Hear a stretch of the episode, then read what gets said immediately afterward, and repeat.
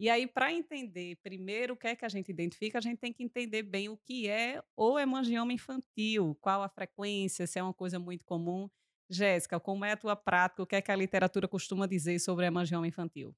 Então, hemangioma infantil da infância, ele é o tumor mais frequente, o tumor mais frequente na infância e é um tumor vascular benigno. Isso. A gente até comenta e a literatura ressalta muito que é um tumor de células imaturas, né?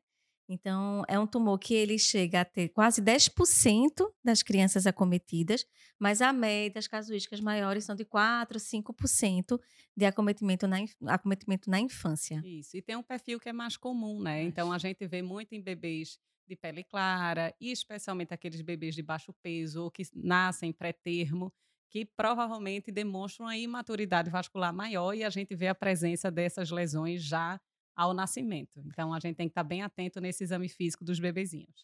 Muito. E sexo feminino. E sexo Aí é dois a três vezes mais frequente em bebês de sexo feminino. Isso. E que a mãe teve alguma complicação na gestação. Então, placenta prévia, pré-eclâmpsia, é, são, por exemplo, causas, fatores de risco para que o bebê desenvolva o hemangioma da infância. Então, já cabe ao neonatologista que vai né, avaliar inicialmente esse bebê, examiná-lo, como eles sempre fazem, da cabeça ao pé, checar se essa lesão potencialmente é de risco para hemangioma. Nem sempre a gente já visualiza o tumor Isso. propriamente dito, bem formado e claro, logo ao nascimento, mas a gente já tem alguns sinais indicativos no exame físico.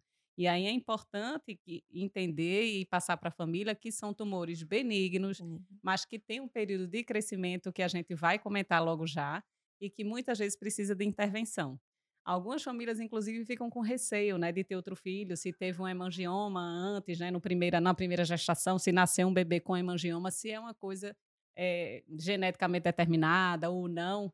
E aí, como é que a gente pode explicar para essa família? Na verdade, a maior parte dos casos são esporádicos, são, hemangiomas esporádicos, né? Tem muito a ver dessa parte da gestação, do neném do baixo peso, como você disse, tudo. Mas existem histórias familiares, relatos de histórias familiares em que é, o tipo de herança se define como autossômica dominante. Então, a gente teria mais. Mas, normalmente, é um tumor muito único.